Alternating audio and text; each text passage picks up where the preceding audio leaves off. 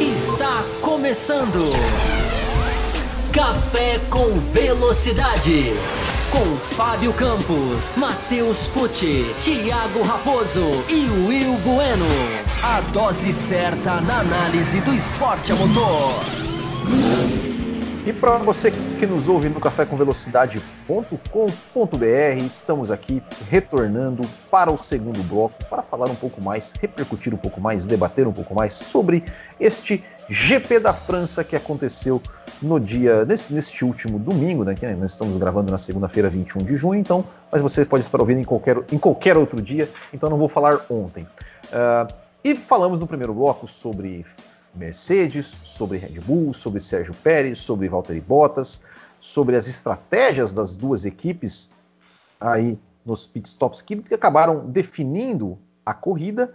E vou falar então Vamos falar então agora sobre algumas outras coisas, né, sobre Ferrari, sobre McLaren e vou começar aqui com uma pergunta do Felipe Braga. O Felipe Braga ele comenta o seguinte: que a Ferrari vem tendo melhores classificações e até mesmo uma pole position nessa temporada. É, porém, a escuderia Duas.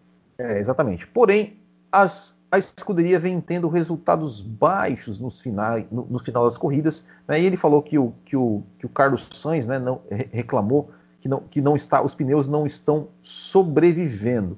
E tem um outro, tem um outro ouvinte aqui que ele mandou uma pergunta da Ferrari endereçada a mim, mas eu vou passar. Eu vou, como, não, não, não, eu, claro que você tem como, que responder, olha como. Como hoje, como hoje, é, tá, que, é, que é o Shahud Sabe. Nossa, mas. Ah, é o Marcelo Cesarino, né? Que tem um. É, Cesarino, Cesarino. É, eu tô olhando aqui no final. Responda, responda ele, aí, depois a gente vai na carona. Ele falou que a, ele falou assim: a Ferrari foi para a corrida do domingo. Que corrida horrível! O motor com dengue voltou depois das duas poles.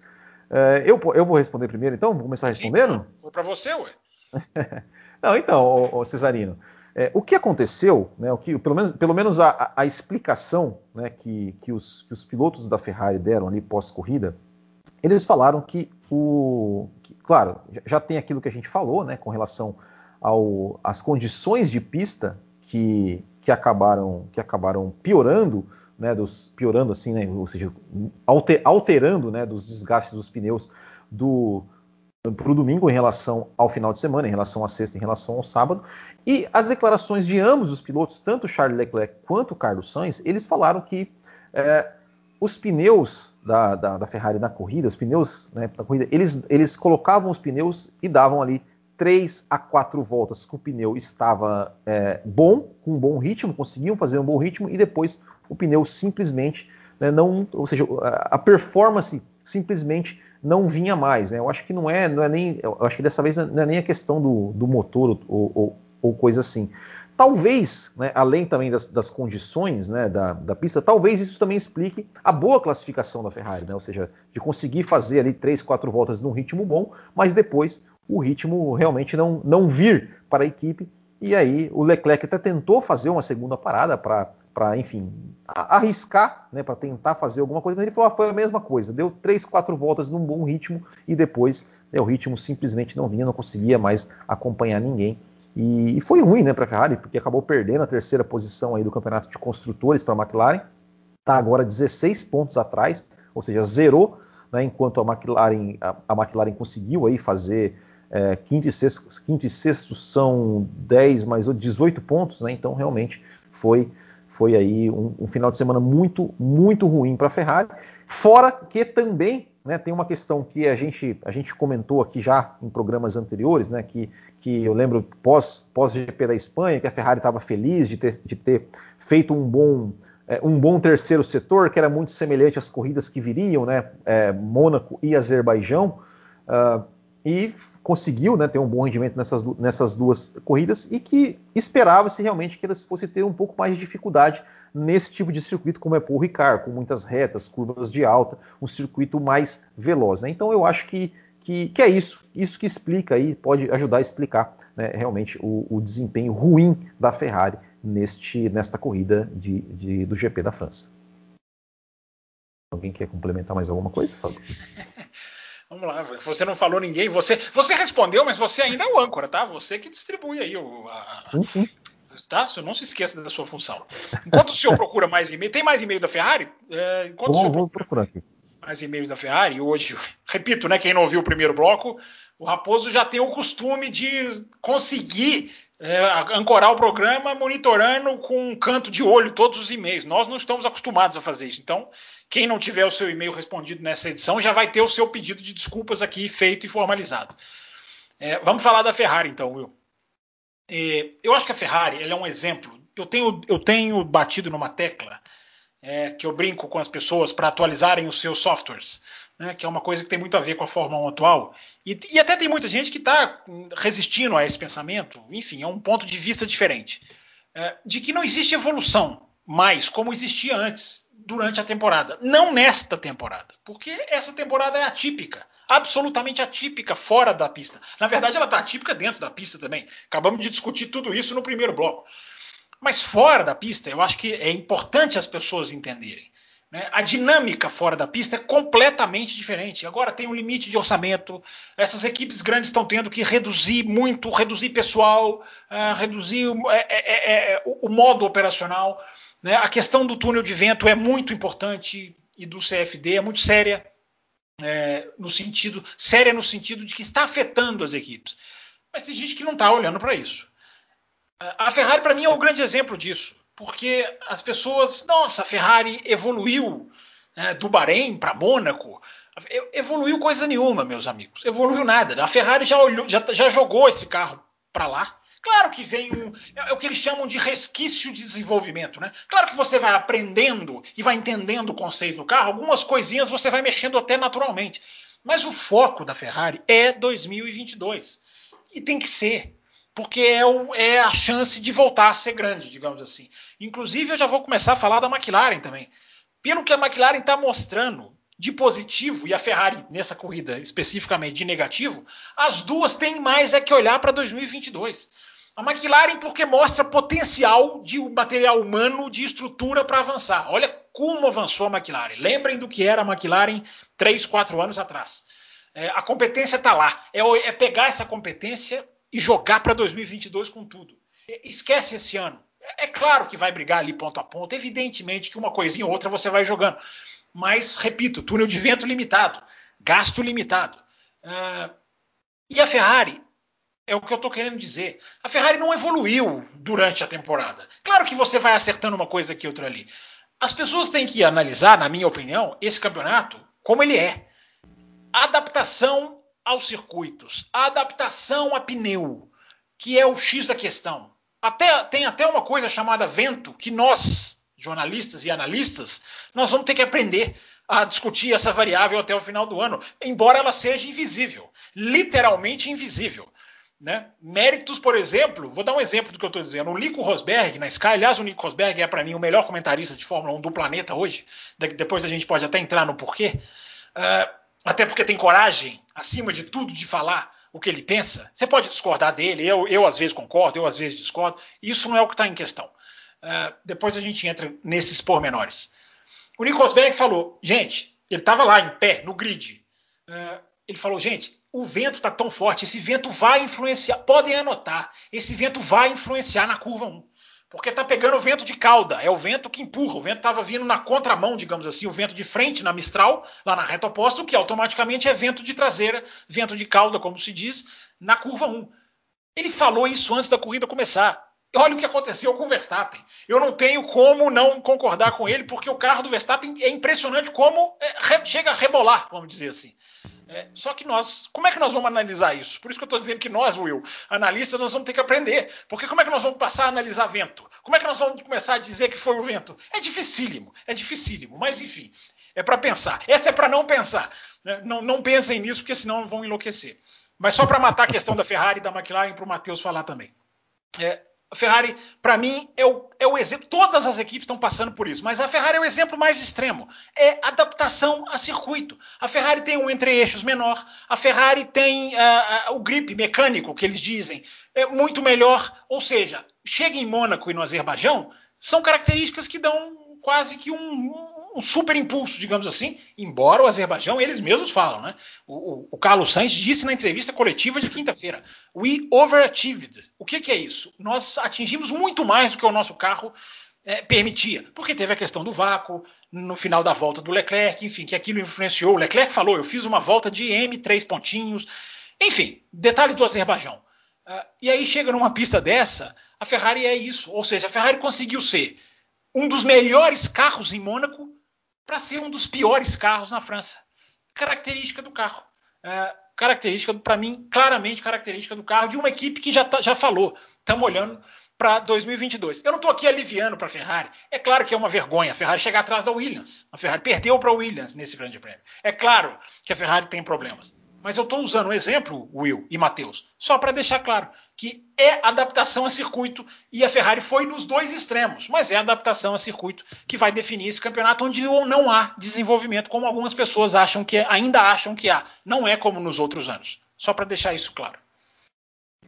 Matheus Pucci, eu vou fazer. A gente está falando da, da, da, Ferrari aqui. Eu vou fazer uma. Um, teve, teve um e-mail, um e-mail interessante aqui do Marcos Salles que até, até o Fábio Campos chegou a tocar alguma coisa nesse assunto assim no, no primeiro bloco, mas eu queria ouvir um, de você sua opinião sobre isso também.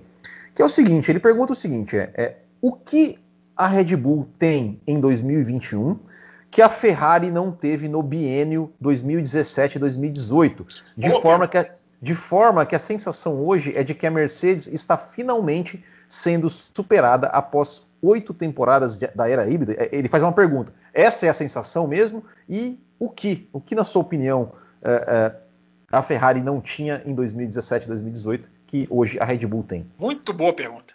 Uh, primeiro eu agradeço a pergunta porque eu não tinha muito o que falar da Ferrari de 2021, então acabou me dando alguma coisa para falar aqui, né? Mas é, prim primeiro que é difícil dizer com total certeza porque a temporada não acabou pode ser que a Mercedes comece a dominar a temporada daqui dois, três grandes prêmios e aí termine o ano assim como foi 2018, 2017. É uma possibilidade. Não vou dizer que vai necessariamente acontecer, mas é uma possibilidade. Uh, o ponto aqui que eu acredito, pelo menos pegando esses sete grandes prêmios como uma, uma visão uh, geral sobre tudo isso, é o quê? Primeiro, a, a Mercedes foi pega de surpresa com um, um como eu posso dizer, um regulamento congelado que ao mesmo tempo teve mudanças e essas mudanças impactaram o desempenho do seu carro de uma forma que ela não esperava. Eu acredito que esse é um ponto a ser considerado. Tanto Mercedes quanto Aston Martin sabiam que teria impacto no seu carro, mas não a ponto da Red Bull ou de outras equipes, no caso da Aston Martin, chegar e, e passar em performance e brigar diretamente com elas.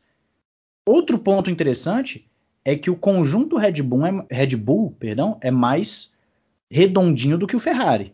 O Ferrari tinha um Raikkonen que não era um grande segundo piloto para o Sebastian Vettel, e no caso mais especificamente de 2018, tinha um Vettel que em determinado momento começa a errar com uma certa frequência, principalmente pós Alemanha.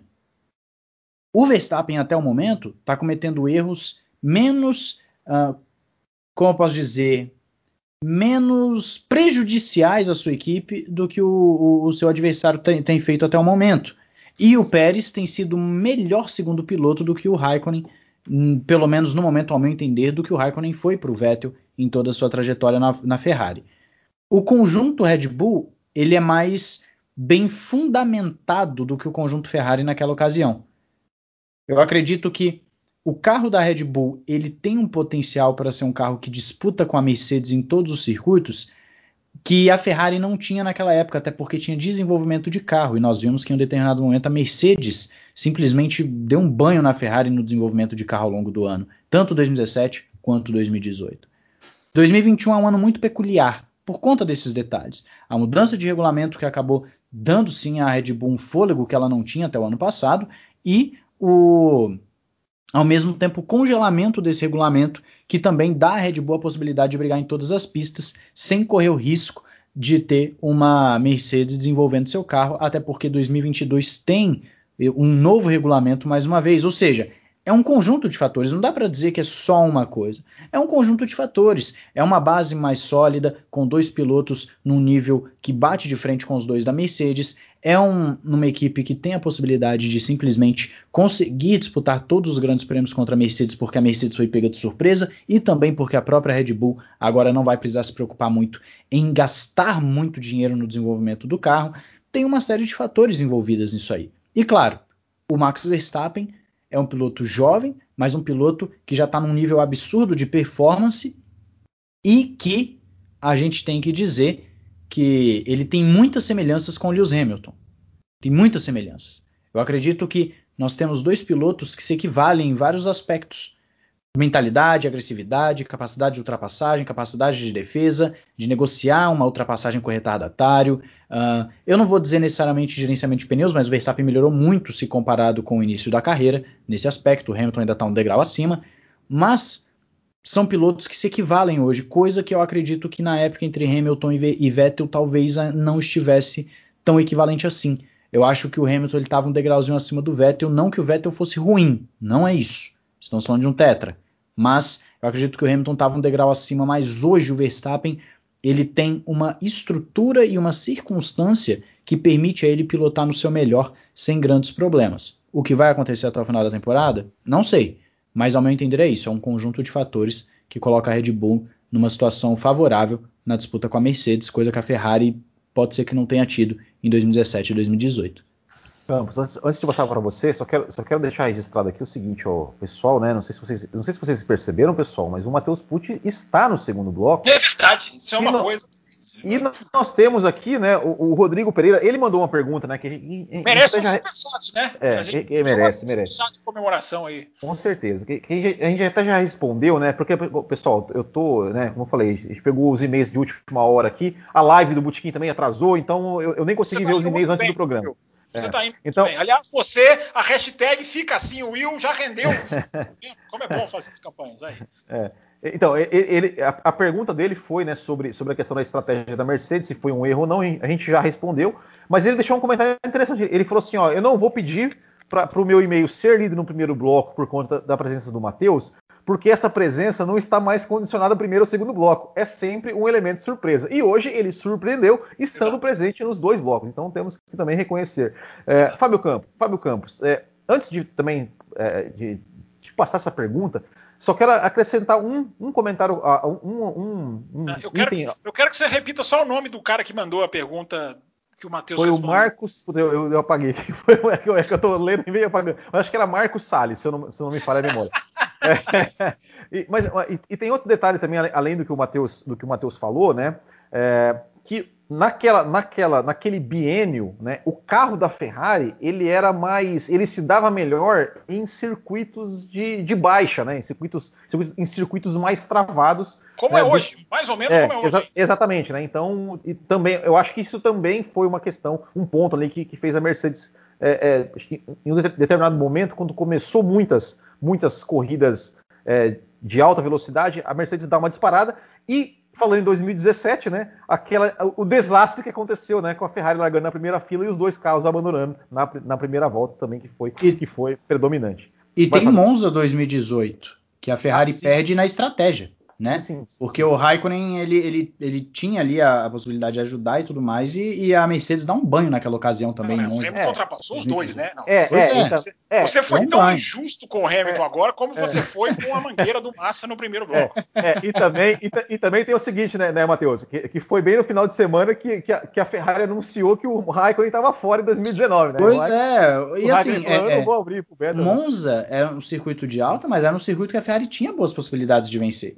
E ali teve, como o Campos falou, teve, né, o, o momento Hamilton, né, o, que é quando ele ele tem o seu, o seu, as seus, a sua genialidade acaba se mostrando nos momentos que precisa. É, mas é só realmente colocando aí. Tem provas que, que a Ferrari talvez não fosse a favorita, mas que acabou perdendo por vacilo deles mesmos. E claro, pelos méritos do Hamilton também. Fábio Campos. Gostei muito da pergunta. Essas, eu estava aqui tentando desenhar aqui enquanto o Matheus falava também. É, essas perguntas são muito boas, né? Que fazem a gente dar uma, uma, uma, uma pensada. E a gente tem que ser muito cuidadoso para não esquecer o 2017, 2018 ali, aqueles detalhes daquelas circunstâncias, né? É, primeiro, indo num, um pouco nessa linha do que o Matheus falou. Eu acho que hoje existe um piloto claramente. É, eu até não vejo tanta diferença atualmente, nesse dia 21 de junho que a gente está gravando, entre Pérez e Raikkonen, no sentido de disputar lá na frente. É, a diferença é que a seta do Raikkonen estava claramente descendo. A seta do Raikkonen, do, do, do, do Pérez, está claramente subindo. Mas ambos aí eu acho que ainda estão. O, o Raikkonen estava e o Pérez ainda um degrauzinho fora da briga, apesar do Azerbaijão, tá, gente? Não, o Azerbaijão é um ótimo asterisco, porque ali a velocidade do Pérez foi. Se fosse aquela em todas as corridas, a situação estava tava diferente já, na, na, inclusive nos construtores. Mas enfim, faz parte do. do é um piloto que está saindo e o outro que está chegando. É o que a gente estava discutindo lá no primeiro bloco também. Mas a diferença de Raikkonen e Pérez é uma, mas a diferença de, de Verstappen e Vettel, para mim, é muito maior.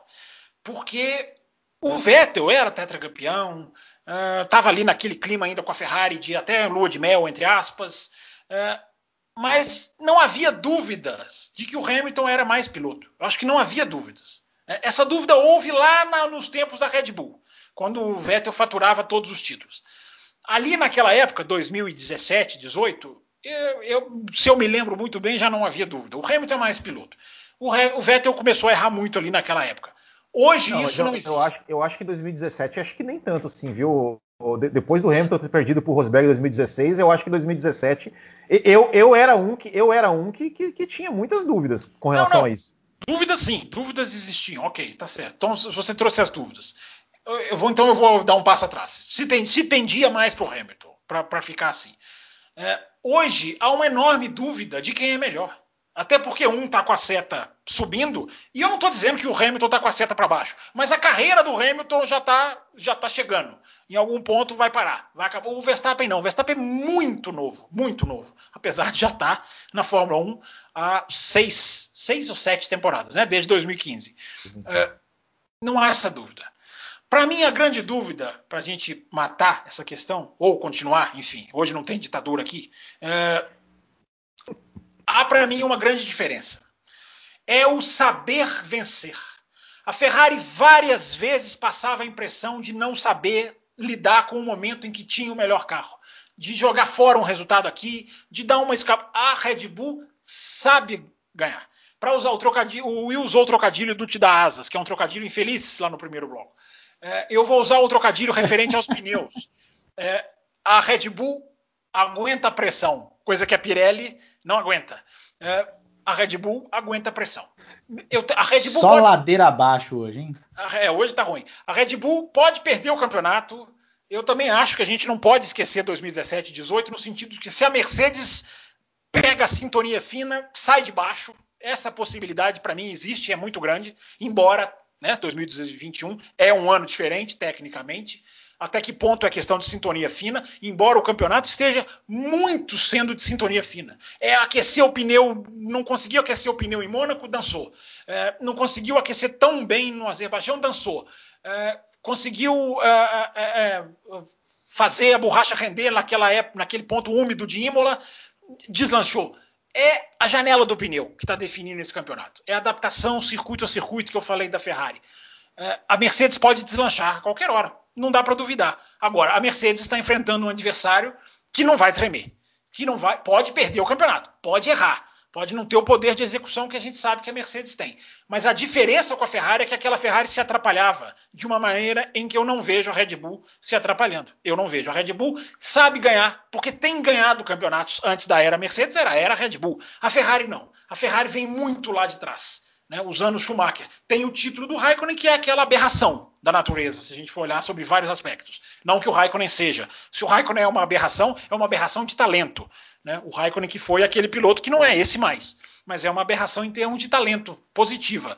É, a Ferrari não está acostumada a ganhar, Will. A Red Bull está mais acostumada a ganhar, embora já, já são 6, 7 anos em que só a Mercedes domina.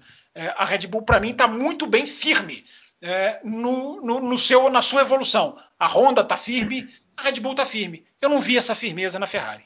Eu, eu, quero adicionar um detalhe aqui Vai. que é importante é, na sintonia fina que o, que o Campos falou. A Red Bull já disse que não vai abrir mão do campeonato de 2021, ou seja, eles vão continuar atualizando esse carro mesmo sabendo das restrições que podem acontecer com relação ao carro de 2022. E a Mercedes já falou, pelo menos o Toto Wolff já falou em entrevista que a Que Mercedes largaram, né? É. é que vai só trazer algumas pequenas atualizações. Eu Se acho é que os dois estão enganando a gente, Matheus, na minha opinião. Eu acho Pois é, nenhum nem outro. Mas enfim, é, É. só opinião minha. eu, eu, eu também acho que seria muito estranho a Red Bull simplesmente largar 2022, né? E a Mercedes simplesmente largar 2021. É eu assim, acho que não seria estranho, não. Porque os caras, os caras. É é a chance que eles têm de ganhar. 2022 Mas, ninguém Will, sabe. Mas, Will, o, o 2022 é um ano em que, em que começa uma Fórmula 1, entre, entre aspas, estática em termos de desenvolvimento. Começar Sim. atrás 2022 é pedir para sofrer muitos anos. Ah, Não quer dizer que vai acontecer, mas há uma chance de Não, acontecer. e, e- e vale dizer que 2022, se o campeonato, se o regulamento funcionar da forma que se espera, não vai ser mais só Mercedes e Red Bull. Pode ser Mercedes. Red Bull, McLaren, Ferrari. Eu a cada um dia monte. vejo a McLaren voltando, viu? Eu, Então, eu é- começo então. a ver a McLaren voltando. Então, e, é por, Pois é- e é por isso que eu acho que a Red Bull tem que, tem que é, é, valorizar bastante, tem que, tem que pensar bastante em ganhar esse ano. Porque se sim. o 2022. É, eu é o grande entendo. jogo de entendo. xadrez. É o grande jogo de É. xadrez. Por isso que eu disse, não é nem tanto o Toto Wolff já largou, duvido, e nem tanto o, o Christian É. Horner. Não, vamos até o fim, duvido. Porque o túnel de vento é limitado, o É. CFD é limitado. É, a Mercedes cancelou um teste de, de pneus do aro 18, que poderia dar para ela uma ótima noção, pelo menos da borracha. Cancelou. Por quê? Para não gastar dinheiro. Então, essa temporada é tudo muito maluco, é tudo diferente. Uma hora eles vão ter que fazer essa cruzada. Eu não sei como é que eles vão fazer dessa indo dessa maneira, ombro a ombro, roda a roda. Matheus, conclua. Não, é isso mesmo. É isso mesmo? É, é isso mesmo. O- o- eu acredito que a- ambas as equipes podem estar dando uma blefada aí, mas o importante é temos um campeonato em aberto e eles não podem fazer muito milagre com a restrição de, de- de- é, financeira. Então, isso. mesmo que eles queiram desenvolver alguma coisa, não vai ser algo a nível absurdo da Mercedes ou a Red Bull simplesmente abrir um carro que Exatamente. 3, 4 décimos em todo mundo. Isso. É uma asinha aqui, outra ali, é, É. um apetrecho aqui, outro ali. É isso. E outra, quem chegar com alguma coisa mirabolante vai ser protestado, né? Vai ser. é, é, é, assim, a gente está num, num campeonato que está sendo muito melhor do que a gente esperava, né? Um campeonato muito melhor e mais aberto do que a gente esperava, e que pode sim render um dos melhores e já está rendendo campeonatos da história da Fórmula 1, pelo menos dos últimos anos.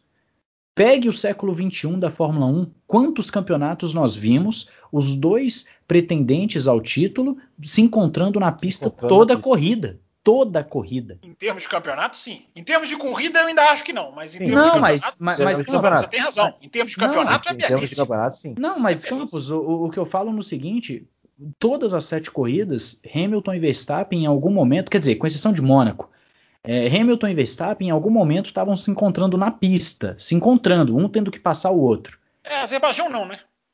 É, Azerbaijão, Eles se mas encontraram teve, fora da Foi pista. pelo né? box. É, É, foi pelo box. é, foi pelo box. É, Sim, mas estavam, mas eles estavam, Campos, a gente Sim, pode lembrar que eles estavam Sim, diretamente brigando um com o outro, né? Batalhando com o outro. Isso, eu particularmente, Matheus, não lembro, pelo menos Não, numa- sim, num, num é- é recente da Fórmula Isso é 1, toda Sim. corrida a gente está vendo os dois, roda com roda, disputando, o Verstappen Sim. erra, o Hamilton passa, o Hamilton erra, o Verstappen passa, os dois botam de lado, enfim, uma coisa que a gente... E a gente falava ano passado, né, Campos?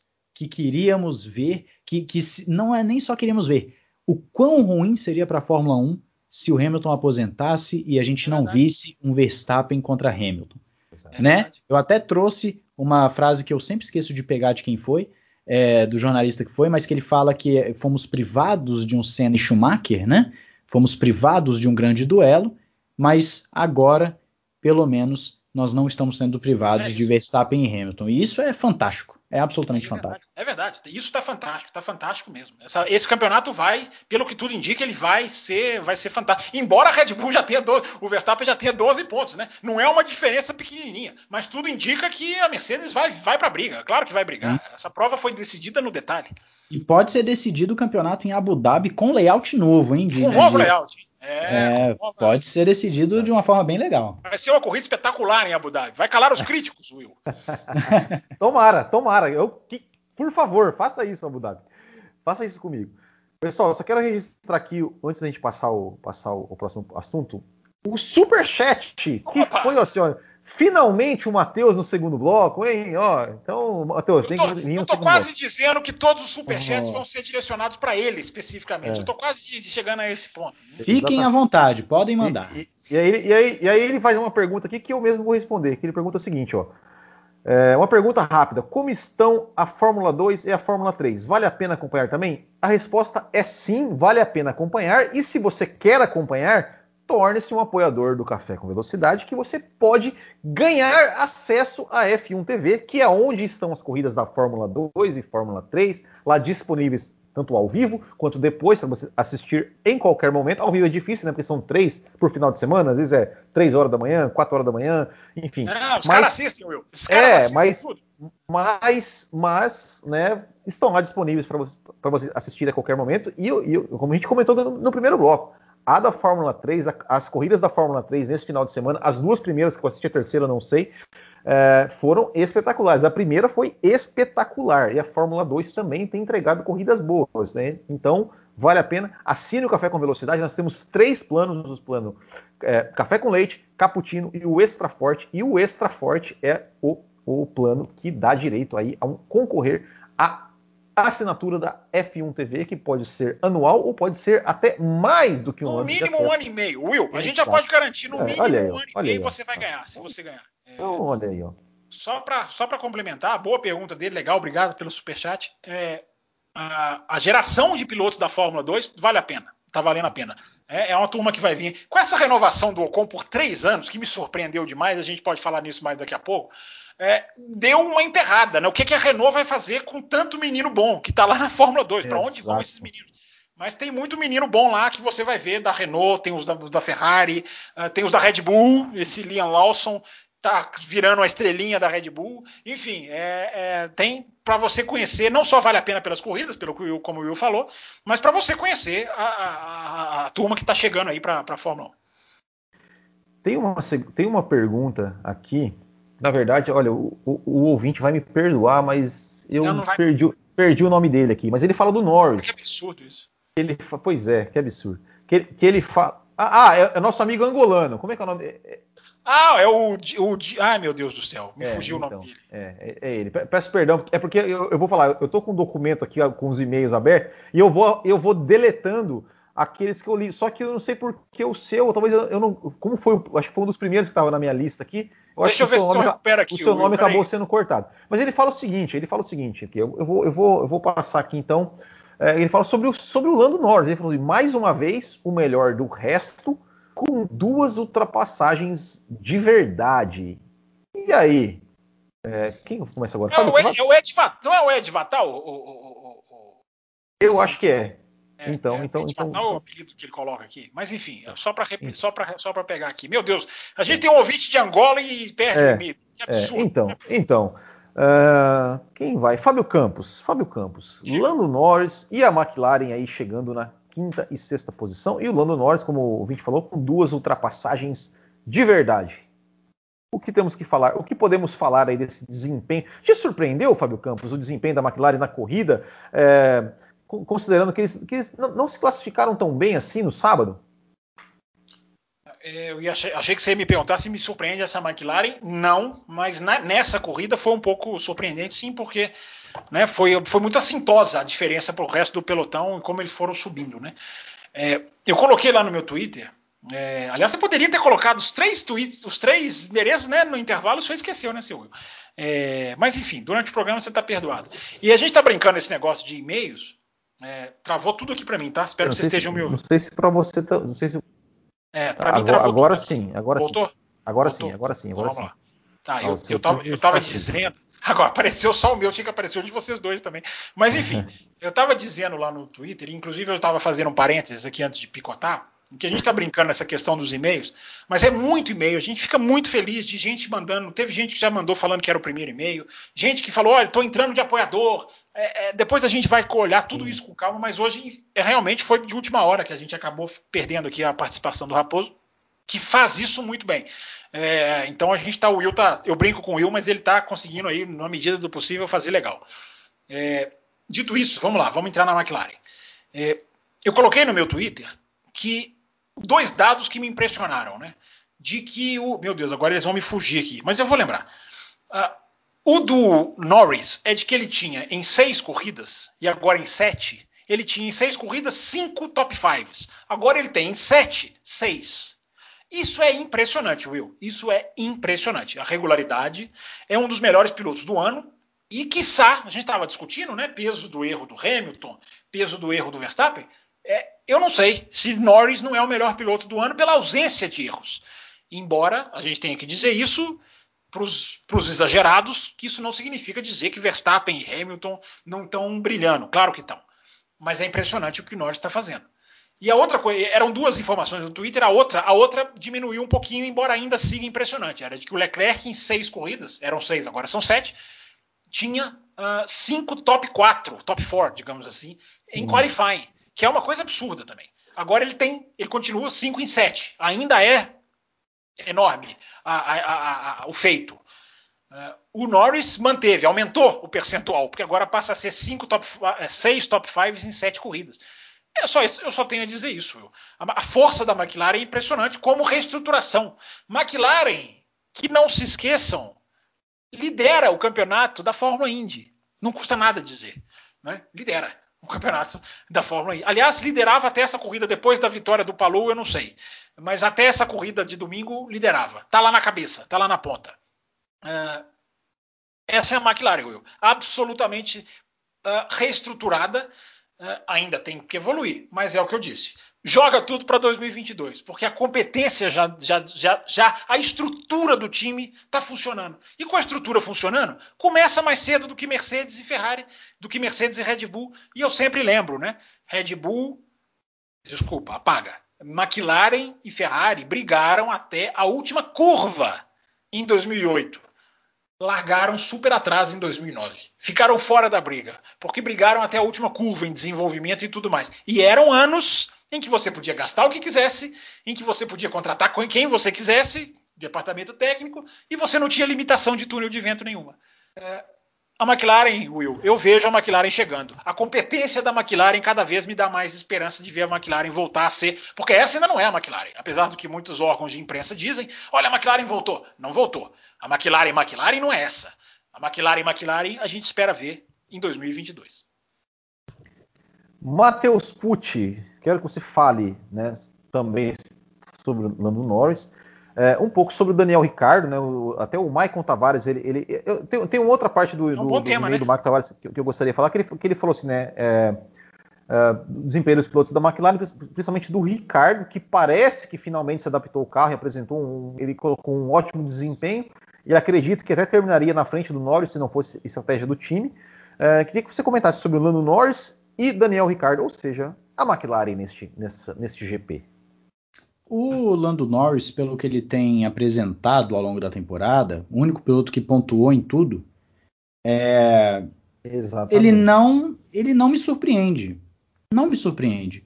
O Lando Norris, a primeira temporada dele na Fórmula 1, eu falei isso por várias vezes, é...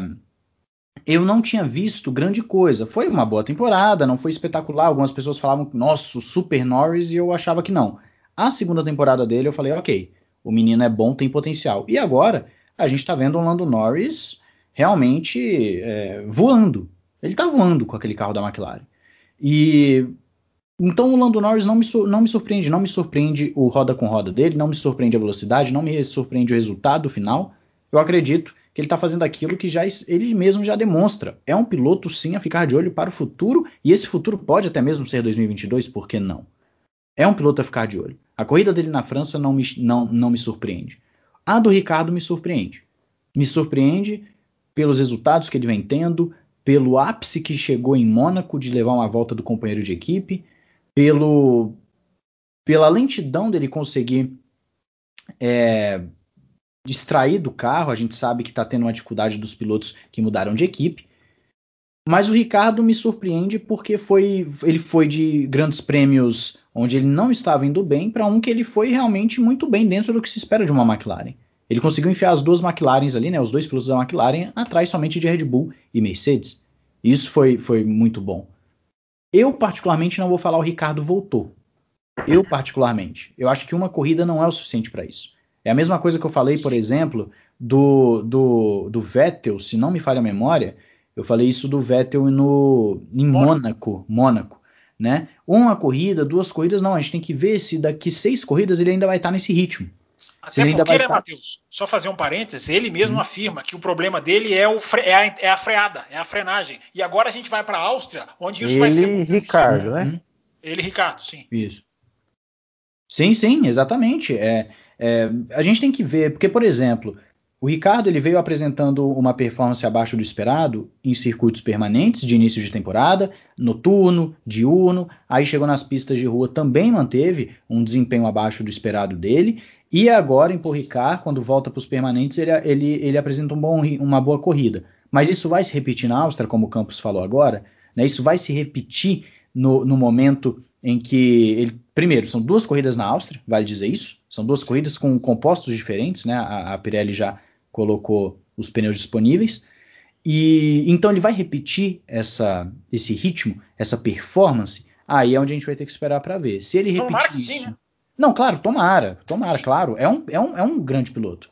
Sim, mas é, eu acho que é um pouco cedo de falar assim, nossa, voltou de vez. Né? É. Voltou de vez. É que nem, por exemplo, a questão do Vettel, que eu acredito que a gente vai citar Aston Martin daqui a pouco. Ele fez uma boa corrida em Mônaco, aí no Azerbaijão, uma corrida excelente do Vettel, uma corrida excelente do Vettel, e você tem no agora mais uma vez o Vettel conseguindo chegar nos pontos, mas para mim a corrida do Stroll foi melhor que a do Vettel. Entendeu? Então, esses são os pontos. Eu acredito que o Vettel é um grande. Hoje em dia ele mostra o quê? Ele é um grande piloto de circuito de, de rua. E nos permanentes o Stroll já consegue andar mais no mesmo ritmo.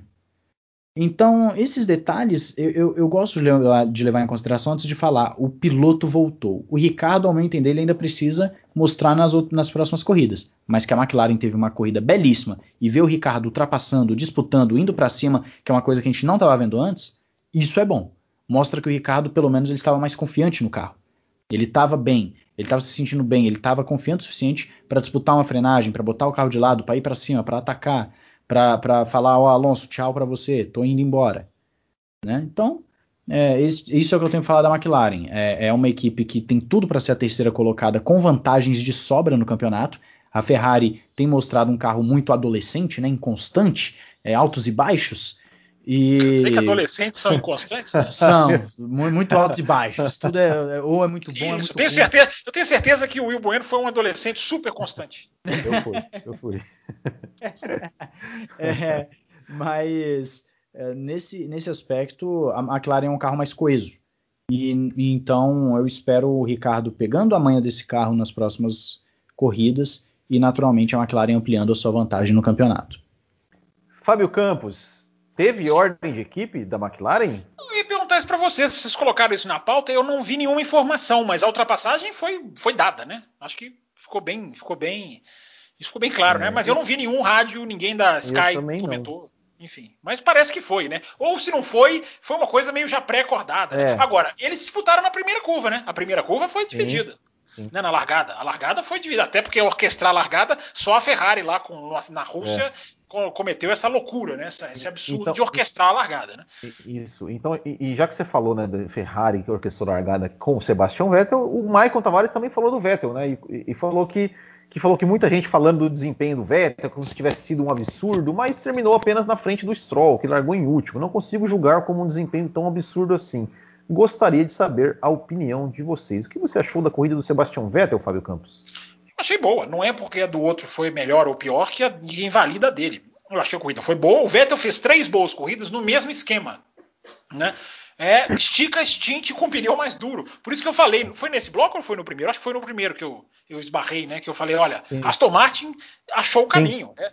É, vai, para mim faz, faz, claro que não é todo circuito que dá, mas nos circuitos que der, longo stint, uma parada menos, é, é, o caminho. Eu vinha dando certo, deu certo em Mônaco, embora o Azerbaijão, né? É, o Mônaco não foi assim tão diferente dos demais, né? Mas foi simplesmente o, o, ficar na pista um pouco mais.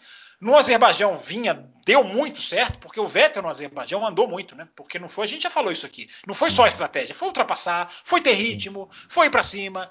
Uh, e agora mostrou ritmo de novo. É, e, e, o Vettel fez uma ultrapassagem de verdade também no, no Ocon nessa corrida, na, acho que foi na segunda volta, né? Ah, é verdade, é verdade, por fora. É, bem lembrado. Isso. Bem lembrado, por fora, bem lembrado. Ia me esquecer, bem lembrado. É, essa corrida teve ultrapassagem de verdade, olha que incrível. É, o Paul Ricard é um circuito excelente, eu já disse para as pessoas isso. É, mas enfim, voltando a falar sério. Tem ali alguma coisa acontecendo com o Vettel. O Vettel não morreu, é o que eu brinquei aqui na música lá do Barão Vermelho. Né? O Vettel está vivo, então é, isso é bom, isso é bom. Que o Vettel está vivo é bom. Vamos ver mais, vamos ver o decorrer do campeonato. É, agora, tanto ele quanto o companheiro de equipe parecem ter achado um caminho é botar pneu mais duro e fazer um stint só. É, é, fazer uma, às vezes, um, uma parada menos. Um stint só não, né? Porque vai ter corrida que não dá. Mas faz, tentar fazer uma parada menos. Eles parecem estar conduzindo bem a borracha nesse sentido, em termos de aquecimento, em termos de administrar desgaste. São três corridas muito parecidas. Então, pode ser um caminho para Aston Martin, pelo menos ficar ali em quinto, sexto no Mundial de Construtores, já que a forma do ano passado não vai voltar, não dá para voltar. Matheus Pucci, você quer falar mais alguma coisa sobre o Sebastian Vettel? Eu, te, eu tenho, tenho, que falar, tenho que falar aqui também que eu acho que foi realmente uma, uma, uma boa corrida do Vettel, mas também uma boa corrida do Stroll. É, aliás, eu tenho. Eu tenho Alguém falou, ele largou em último? Não, não. É, eu quero. Em, largou em penúltimo. É, porque é, largou do box. É. O melhor estreante da história, vocês lembram do Bahrein? Né? É, o melhor estreante da história já bateu em três qualifies do set. É, impressionante. Então. Então, é. mas a, agora temos que é, o Vettel, eu acho que fez, fez uma boa corrida, fez uma ultrapassagem belíssima sobre, sobre o Stroll. O Vettel, o que eu achei legal do Vettel foi, foi depois da corrida que ele falou assim, cara, se tivesse mais três voltas dava para chegar em sexto. Ou seja, ele estava é, é, então, eu, eu, eu, achei, eu achei que em sexto foi otimista demais. Mas assim, mas é. é, é mas se você for, Will, se você lembrar, o finalzinho é o Ricardo segurando ali o Gasly e o Alonso bem é, pertinho do outro ali. Né? Exato, né? exato. Então, então assim, eu, eu falei, eu, é, como é bom ver um, um cara com, com, essa mentalidade de tipo assim, cara, se tivesse mais.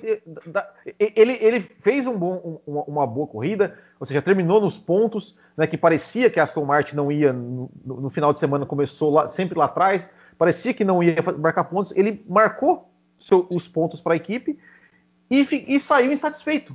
Tipo assim, cara, eu podia ter chegado em sexto. Bem né? lembrado, sim. Então, é, então eu acho que. Não saiu eu, alegrinho com a nona é, Pronto, né? Exato. Né? Então eu achei, eu achei isso legal, eu achei isso muito legal. E, e, também temos que, temos que reconhecer, assim, né? Não só a boa corrida, mas como uma boa temporada que o Stroll também está fazendo. O Stroll, está fazendo uma boa temporada. É, não, eu, eu, continuo achando que assim, é, é, é, dentro, dentro dos padrões Stroll, né? Que não vai, para mim não é material para ser campeão do mundo, mas também não é aquela, aquela coisa que todo mundo de, é, detratava, né? Ou seja, é uma, coisa, que... é uma coisa em qualify, uma coisa em corrida, né? É, Porque bateu, é. nos, bateu no Azerbaijão e, e ficou no Q1 de novo nessa. É, nessa... É, é, é, mas também é. É, é o como, defeito como, dele. Né? É, mas, mas eu acho que tá, tá fazendo uma, uma, boa temporada e, e, e acho que a, que a, Aston Martin tá, tá, tá chegando ali no campeonato de construtores na, na, na, na, na AlphaTauri ali, né? Na, então, não, na Alpine, né? Não. Na Alpine, perdão. Pode, pode brigar. Matheus Pucci. É, o, o, essa questão Vettel e Stroll, eu acho que a gente tem que deixar muito, muito claro o seguinte. É, o Stroll nunca foi, nunca será do nível que Sebastian Vettel, do, do Vettel, nunca será. Né? É, a gente tem que deixar isso muito claro. A questão é, como o Vettel vinha numa, ou vem, não sabemos ainda, naquela fase ruim dele, naquele período dele de, de de grandes prêmios que erra, que vai mal, isso e aquilo, o, o Stroll se mostrou mais consistente nessas últimas temporadas dele, mostrando uma evolução nítida. Então a gente começa a perguntar: o que, que é melhor? Um piloto extremamente rápido, mas que não termina a prova, ou o lento que entrega ponto? E aí, é, o que, que acontece? O que me chamou a atenção na corrida da Aston Martin é que antes da parada no box, o Stroll, que largou de penúltimo, estava só 5 segundos atrás do Vettel. 5 segundos atrás do Vettel. Eu achei isso impressionante, para ser bem sincero. A corrida do Vettel foi ruim? Não, concordo com o Fábio Campos, foi boa. Foi uma boa corrida do Vettel. Agora, é claro, a do Stroll foi melhor pelo que ele fez a nível de recuperação.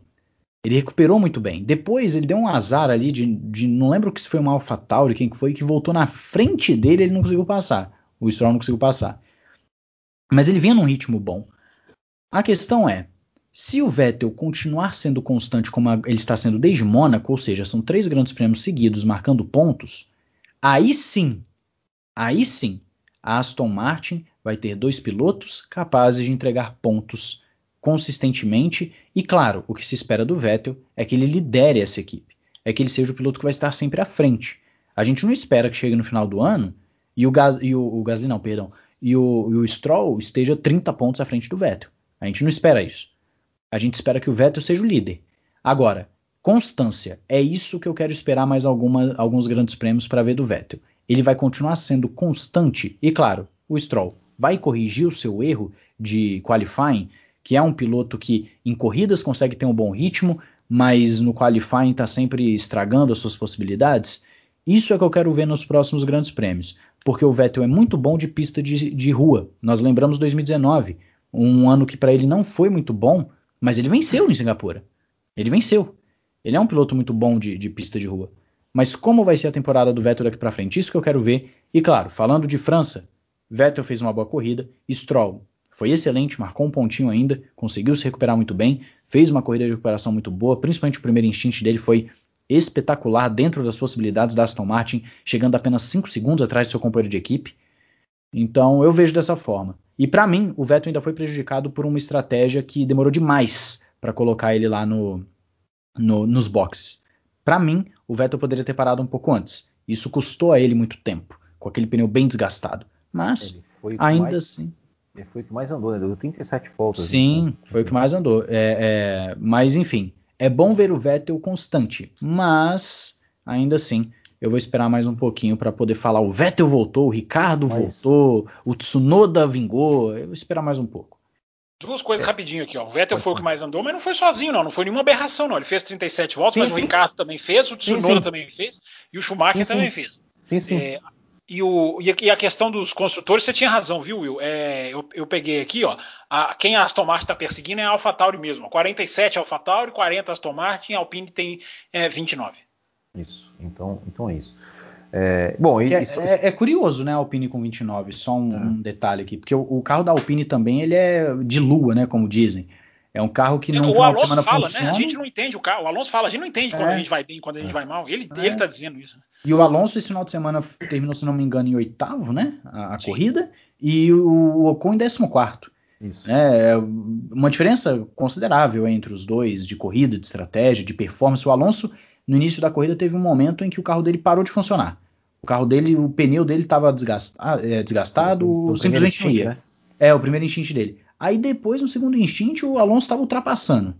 Vai entender, né? É um carro que, que é muito. Esse sim é um carro adolescente, porque até, não é nem e, de corrida para pilotos, né? porque... Tomara que esteja um monte de adolescente vendo esse programa é. e se revoltem. É. E, até, não, e, e, até, os pilotos, né? Não dá pra entender, né? Porque o, a gente tava falando, né, o Ocon tava dando uma surra no Alonso, aquela coisa que o pessoal é. falava, né? Agora, agora o Ocon ficou meio apagado nesse Mas o Alonso falou, o Alonso falou que, que quando chegasse de novo agora esse período é, de circuitos que ele já tem uma maior familiaridade, porque Imola ele não tinha corrido tal.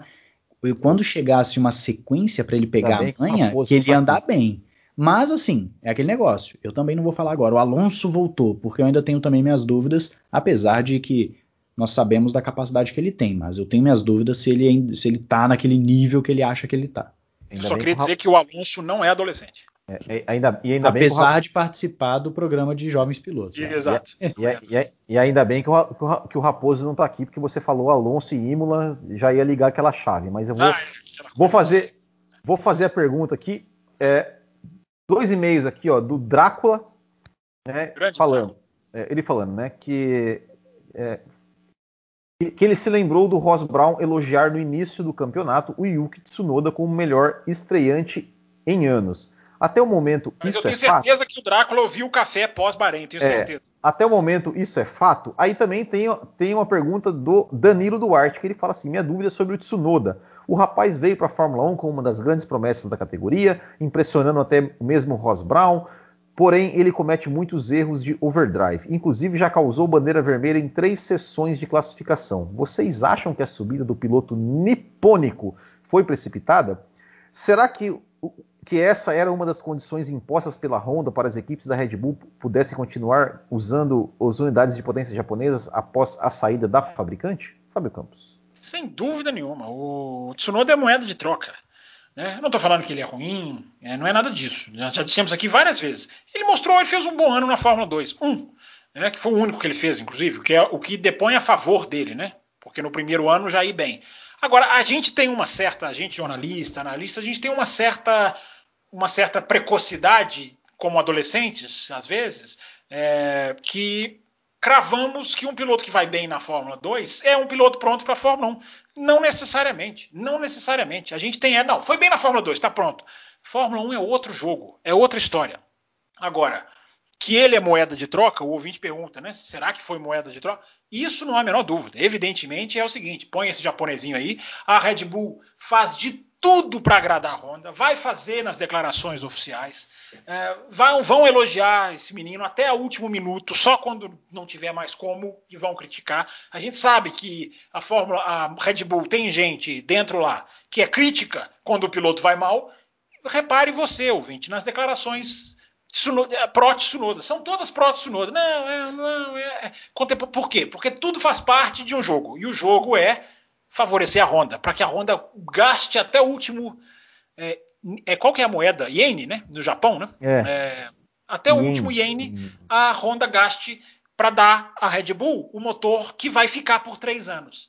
Ah, é muito importante que a Honda seja agraciada pela Red Bull. E a parceria está funcionando muito bem. Não estou dizendo que é tudo é tudo só sorrisos forçados, não. Está tudo indo muito bem mas a Red Bull precisa que. Porque a Honda ela pode esmorecer a qualquer momento. Olha, pronto, já estamos saindo da Fórmula 1, é, pronto, deixa, entrega o motor para 2022, a Red Bull que se vire. A Red Bull não quer isso. A Red Bull pede quase que de joelhos. Invista, Honda. Continue para entregar um motor que, para quem não sabe, vai ficar 2022, 2023, 2024 sem ser tocado, sem nada. Então a Red Bull precisa que a Honda invista até o último iene nesse motor. Então o Tsunoda está nesse jogo tá no meio desse jogo aí. Matheus Pucci, eu tenho uma, um, um, uma pergunta para duas, na verdade são duas perguntas, né? Que um foi mandado pelo jo, José Costa Júnior, que ele perguntou se o Russell é mais rápido que o Hamilton, mas teve outro, outro ouvinte que mandou que eu acho que já deve, já, já deve, ter, já deve ter mandado um outro, um outro, um outro e-mail, eu devo ter lido outro e-mail em outro assunto e eu acabei apagando, mas que ele tinha comentado, que ele tinha, que ele tinha perguntado o seguinte: se o Russell teria defendido melhor né, a, a, posição do que o Bottas. E, e, queria que você falasse do desempenho do Russell, né, que chegou em 12 numa corrida sem nenhum abandono e que ele mesmo e que ele mesmo é, disse que foi a sua melhor corrida na Williams. E se eu não me engano, a Williams passa de novo a Haas, que tinha perdido a posição nos construtores, volta a ser nona, se eu não estou enganado. É, a, a, briga dos zerados, né? A briga do, das equipes que não marcam pontos. Uh, olha, primeiro, se o Russell é mais rápido que o Hamilton, né? Foi a pergunta? É, isso. Até que se prove o contrário, não. é, é, Matheus, responde assim: o Russell é um adolescente ainda, ouvinte. É, ele tem muito altos e baixos ainda, né? Muito, né? O Russell, ele, ele, o que falta para o Russell coroar essa passagem dele pela Williams é aquilo que toda vez que ele teve oportunidade aconteceu alguma coisa e muitas vezes por conta dele é, para não acontecer, que é marcar um ponto. Ele precisa marcar um ponto. Essa corrida dele é, na, na, na, França foi muito boa, 12 segundo, sem ninguém abandonar, claro, excelente, à frente da Ferrari, foi uma corridaça do Russell, esteve atrás do Latifi, passou o Latifi, foi para cima, enfim, fez uma corrida realmente que se espera de um piloto que está prestes, que está com meio pé no cockpit da Mercedes. É, é o que se espera. E é um piloto que todo mundo já sabe que é rápido. Todo mundo sabe disso. Mais rápido que o Bottas ele é. Ele já mostrou isso no Bahrein. Ele é. Agora, mais rápido que o Hamilton? Vamos esperar 2022. O garoto ainda precisa pegar um carro de ponta para mostrar serviço. É diferente de, de, sabe, falar assim, ele está no Williams. Vamos um pouco com calma. Tem piloto que às vezes corre muito bem no, numa equipe pequena ou média e chega na grande e não vinga. A gente tem que esperar um pouquinho. Quanto ao, ao Russell, a outra pergunta foi sobre a corrida dele chegar em 12 segundo. Não, se ele, se ele, defenderia melhor a posição. Ah, se ele defenderia melhor que o Bottas. Eu acho que ele seria mais agressivo. E por que, que ele seria mais agressivo? Ímpeto do jovem. Eu acredito que seria. É, é. O ímpeto do jovem. né? É, pega o Hamilton jovem, pega o Raikkonen jovem, o Alonso jovem, até o Verstappen, que ainda é jovem, mas mais jovem. Eles eram muito mais agressivos em defesa, em colocar o carro de lado, em ataque também. Hoje são pilotos que pensam mais no que eles estão fazendo. Eles pensam mais no não, eu perco a posição nessa curva, mas eu, eu boto de lado na próxima. O Bottas, talvez, é, é como o Campos falou, não teve a técnica para executar o que ele esperava na defesa, mas o Russell, eu acredito que ele seria mais agressivo. E ser mais agressivo numa circunstância onde você já nem tem mais pneu, pode até mesmo fazer com que você perca a corrida por completo, que você bata num muro, que você faça alguma coisa assim. Eu acredito que ele seria uh, mais agressivo. Daria certo? Não sei. Mas acredito que ele seria mais agressivo sim. Assim como ele seria mais agressivo se fosse, se fosse no lugar do Hamilton, defendendo a posição do, do Verstappen. Né? Então eu acredito que o Russell seria mais agressivo por esse ímpeto do jovem de querer mostrar o serviço, etc. E respondendo ao Lucien aqui se eu, se eu odeio adolescentes, não, o Lucien não, o Edward, não, não odeio, eu só brinco, porque né, adolescente tem aí essa, essa oscilação e eu tava brincando com os carros é que oscilam Se muito. você é ouvinte do café e você é adolescente, escreva para nós. Mostre que você é um ouvinte constante. Mostre para nós. É, não, mas é. Não, se você é um adolescente e escuta o café, parabéns, porque você tem uma maturidade que os adolescentes geralmente não têm. Quer dizer, né? quer dizer que você está dizendo que esse programa é só para maiores, é isso que você tá dizendo. É, é um programa de, um, de, um, de uma maturidade, de, um, de, um, de uma linha de raciocínio com com todo respeito aos demais programas aí que nós temos, que são de muito boa qualidade, mas o Café com Velocidade tem um, uma linha de raciocínio diferenciada, né? Não dá para dizer bem, que é qualquer. Saiu bem. Né? Não, não, não é. O Café com Velocidade não, não chega aqui para ficar simplesmente falando o que todo mundo fala, né?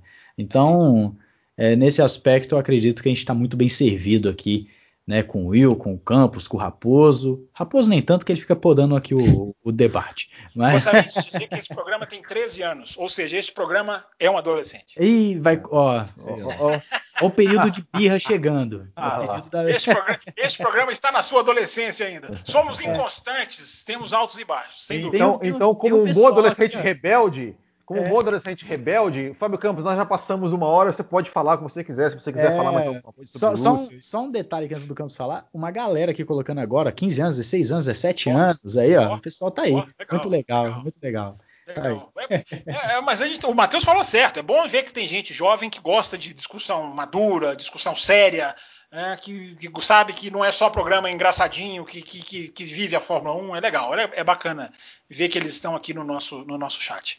É, Will, é, acho que acabou, né? Você quer que eu fale mais. você não. quer que eu fale mais sobre o quê? Não, se você quisesse falar mais alguma coisa sobre o Russell e tudo mais, então, então eu vou, eu vou para a gente encerrar aqui, eu vou Vai. mencionar os e-mails que infelizmente eu não consegui ler, mas eu vou mencionar aqui quem mandou e-mail, que foi o Thiago Mineirinho, o Vicente Luiz Tavares Júnior, é, o Diego Henrique Salgado, uh, Ricardo Coelho Soares, Hugo Lopes Montinho, a Esther dos Santos, o Jorge Antunes, o Thales Oliveira, Fabrício Dutra, Reinaldo Augusto, uh, quem mais? Quem mais? Deixa eu ver se eu esqueci. O Gabriel Henrique de Carvalho, o Daniel Pedrada, a Janaína Lopes, o Pedro Amaral. São todos ouvintes que mandaram o um e-mail. É, Pode falar, Fábio Campos. Vamos fazer um, vamos fazer um agraciamento para não deixar esses e-mails passarem. É, vamos, eu já ia sugerir, né? Vamos estender o programa para duas horas. Mas não, Raposo demite a gente fora do ar. É, vamos fazer, eu, eu me voluntario a fazer um bloco especial essa semana, é, só respondendo os e-mails, só, sem pauta, pra, porque é tanta gente que você deixou, e eu já falei aqui várias vezes, a culpa não é sua, muito e-mail, e a gente acabou perdendo aqui o Raposo às vésperas do programa. É, eu, tô, eu me voluntario a gravar uma edição só respondendo essas perguntas é, nessa semana. Se não, se não existir, ouvinte, é porque eles deram para trás. Eu já, eu já me disponibilizei. tá, bom, tá bom. Então, só para encerrar aqui agora mesmo, de verdade, o encerramento, eu quero registrar aqui um último e-mail do Gustavo Souza, que ele falou assim, né? Que me chama Gustavo Sou de Florianópolis. Oh, eu estava em Florianópolis ontem, lá na Copa Boutique GP de kart, deveria ter ido correr. Você Tendo ouvido. Não, eu, eu, eu organizo, né, pô? Você não, não corre? Não corro. Me chamo Gustavo, sou de Florianópolis, tenho, tenho ouvido o café há algum tempo e hoje é meu primeiro e-mail. E fico ah. feliz. E, calma, calma, que, que, calma. E fico feliz em anunciar que a partir de hoje também me tornei um apoiador do canal na faixa Extra Forte. com a intenção de colaborar na manutenção do bom jornalismo e do bom debate, como diz Vai ganhar a F1 TV, hein? Vai ganhar a F1 TV, vai concorrer e vai ganhar. Isso. Muito obrigado o sorteio, por. O sorteio vai ser, gente, o sorteio, o Raposo é especialista no sorteio lá, ele vai filmar, é, tem aqueles programinhas que sorteiam, vai ser é. tudo limpo. Mas esse, esse, ouvinte vai ganhar, tenho fé. Muito obrigado por nos entregar um produto de qualidade sobre esse esporte que tanto amamos. E ele pergunta sobre o George Russell, o que a gente pode responder, né? A gente pode responder na, nesse, nessa próximo, nesse, nesse programa vamos fazer, para Vamos fazer esse bloco especial então, Will. Não apaga nenhum desses e-mails, não. Sim, já, legal já, salvei, já, já salvei Isso. aqui já o. Não, legal que você fez a leitura dos que sobraram, porque vamos, vamos fazer, vale a pena. A nossa audiência está muito legal, as pessoas estão. Tão, né, gente, aliás, ah, meu Deus, deixa eu pegar o um número aqui, viu? Mais um recorde de seguidores no Twitter. Daqui a pouquinho eu falo enquanto você se despede aí. O Twitter bombando. Vou pegar o número certinho aqui para falar. Não, então é isso, pessoal. Queria agradecer mais uma vez a todos vocês aí que nos acompanharam aqui ao vivo, a todos vocês que estão nos ouvindo, né, via, via podcast. É, como como, como foi, foi, a gente falou aqui no programa, né, o, o Raposo ele teve, né, uma, um imprevisto aí de última hora, né, o Raposo que estava ali preparando, preparando os e-mails. Eu, eu tive antes da live do, do, do, café, eu tive a live do Botequim, que eu tive problemas é técnicos, eu, eu, eu demorei mais de uma hora né, para começar do, do, horário do horário marcado para a live do Botequim. E geralmente antes, né, entre a live do o fim da live do Botequim e o começo da live do café, é que eu dou, dou uma olhada nos e-mails, vejo, vejo algumas coisas ali para a gente poder me, me preparar mais para mais o programa. Então peço desculpas aí pra, aos ouvintes que, que não tiveram seus e-mails livres. Nós vamos tentar aí fazer isso, durante a semana, responder os e-mails é, nesse final de semana. E, e, é isso aí. Muito obrigado. Aqui, peguei o Will. Aqui, ó. Consegui fala, então. Fala, Campos. No finalzinho deu tempo aqui, ó. 3.086 seguidores no Twitter. A última vez que eu falei estava 3.060 e alguma coisa. É, crescimento exponencial, caminhando para 3.100. Hashtag melhor rede social, arroba café velocidade, para seguir lá o café. Toda semana que eu estou falando os números, eles estão aumentando. Eu comecei lá no 2.900 e alguma coisa, já são 3.086. É isso aí. Pô. É isso aí. Então, você que, que segue no Twitter, olha só. Então, então tem, tem, tem alguma coisa errada aí, Fábio Campos. Por porque nós temos. Porque nós temos quantos? 3 mil e quantos? 3.086 nesse momento. 3.086 seguidores no Twitter e apenas 1.800 inscritos no canal do YouTube. A conta, a conta não está fechando. A conta, não, a está conta não está fechando. Então você que segue o Café com Velocidade no Twitter, corre para o YouTube e inscreva o, no canal do YouTube também. Principalmente é. os adolescentes. Principalmente. certo, pessoal. Então, valeu. Muito obrigado. Voltamos na semana que vem. Grande abraço. Até o próximo e tchau!